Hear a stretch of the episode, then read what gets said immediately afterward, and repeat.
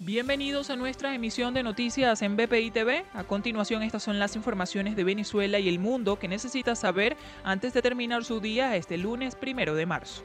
Iván Duque, presidente de Colombia, firmó el decreto que legaliza el Estatuto Temporal de Permanencia para los migrantes venezolanos. Escuchemos al presidente de Colombia, Iván Duque.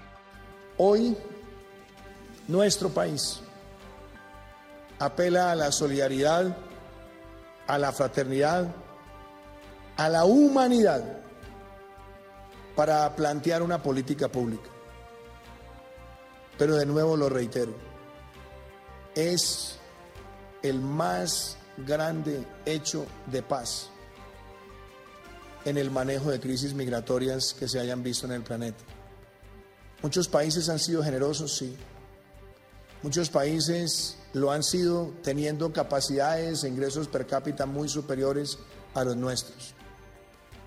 Hoy le mostramos al mundo que esta nación, con este hecho, espera dejar una huella, una huella indeleble, y que cuando los hermanos y hermanas venezolanos regresen a su país después de la horrible noche y miren hacia atrás, sepan en su conciencia y en su corazón que en Colombia tuvieron una nación hermana que les abrió las puertas y que también estaremos al lado de ellos para la reconstrucción de esa nación.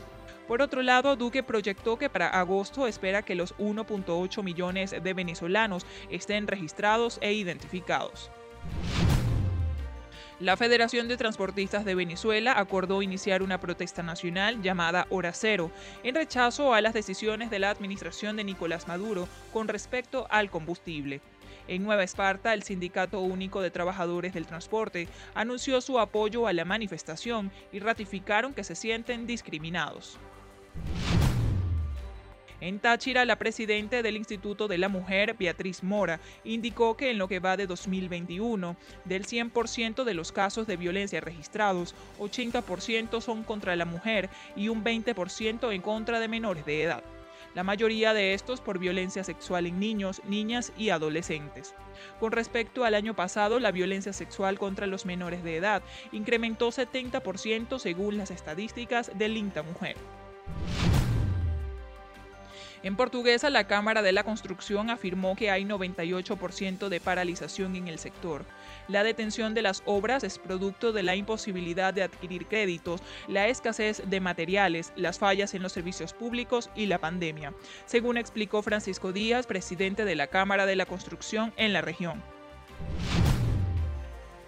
En Apure, los docentes del colegio Luis Beltrán Prieto Figueroa denuncian que las instalaciones se encuentran deterioradas debido al abandono y los constantes robos a la institución. Escuchemos a Freismar Gallardo, profesora del colegio Luis Beltrán Prieto Figueroa.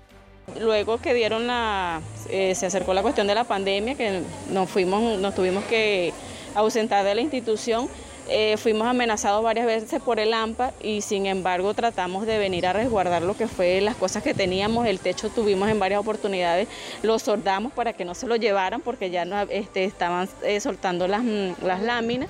Sin embargo, no valió el esfuerzo que hicimos, hicimos de verdad bastante esfuerzo, días y aquí hasta noche, tarde, para que no se llevaran el techo y sin embargo en el mes de junio este, se hurtaron parte del techo de la institución. La presidenta de la Comisión Europea, Ursula von der Leyen, anunció que en marzo presentará propuestas para la implementación de un pase verde sanitario de aceptación común en la Unión Europea. La iniciativa tiene como objetivo proporcionar pruebas tanto de la vacunación como de los resultados de las pruebas de detección de contagio. Chile inició el año escolar de manera semipresencial, debido a que las autoridades sanitarias esperan que la segunda ola de contagios se reduzca. Al menos 3.300 colegios en ciudades sin confinamiento, equivalente a 40% de la red nacional de escuelas, tendrán sus puertas abiertas desde este primero de marzo. El primer ministro de Armenia declaró que está dispuesto a llamar a elecciones anticipadas para poner fin a la crisis política en el país. Informó que si el Parlamento lo aprueba, el gobierno también aceptaría los comicios. El ministro aseguró que esto sería darle una segunda oportunidad a la oposición. Para el desarrollo de estas y otras informaciones, los invitamos a sintonizar nuestra señal en vivo y contenido on demand en bpitv.com o a través de Roku, Apple TV, Amazon Fire y nuestro canal de YouTube. Síganos en las redes sociales como arroba bpitv.